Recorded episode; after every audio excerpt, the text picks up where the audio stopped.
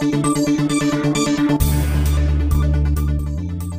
Здравствуйте, в эфире «Экспресс новости ООН» в студии в Нью-Йорке Нарги Шикинская.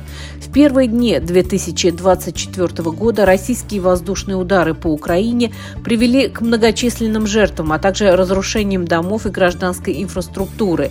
Координатор ООН по гуманитарным вопросам в стране Деннис Браун решительно осудила нападение на украинские города и подтвердила приверженность гуманитарных организаций продолжать поддерживать народ Украины.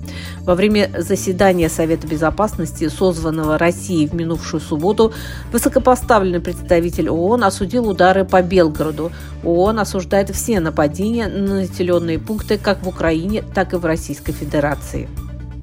Гуманитарные учреждения ООН во вторник вновь выразили серьезную обеспокоенность судьбой мирных жителей в Газе на фоне сообщений о продолжающихся израильских бомбардировках, столкновениях на земле и ракетных обстрелах Израиля со стороны палестинских вооруженных групп. Агентство ООН по оказанию помощи палестинцам и Всемирная продовольственная программа указали на прямую угрозу голода и распространения болезней в густонаселенных районах. По данным БАПОР, в настоящее время более миллиона человек человек нашли убежище в переполненном городе Рафах. МАГАТЭ следит за ситуацией в Японии после серии сильных землетрясений.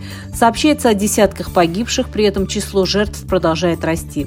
Представители Международного агентства по атомной энергии находятся на связи с управлением по ядерному регулированию страны, которое подтвердило отсутствие аномалий на атомных электростанциях в пострадавшей зоне.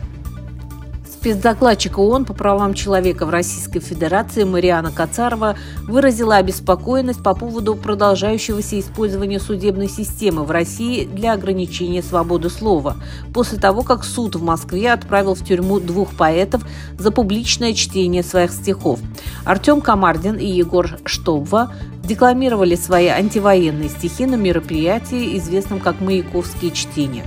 Специальный докладчик призвала немедленно освободить поэтов и предоставить им защиту. Это были экспресс-новости ООН. Всего вам доброго.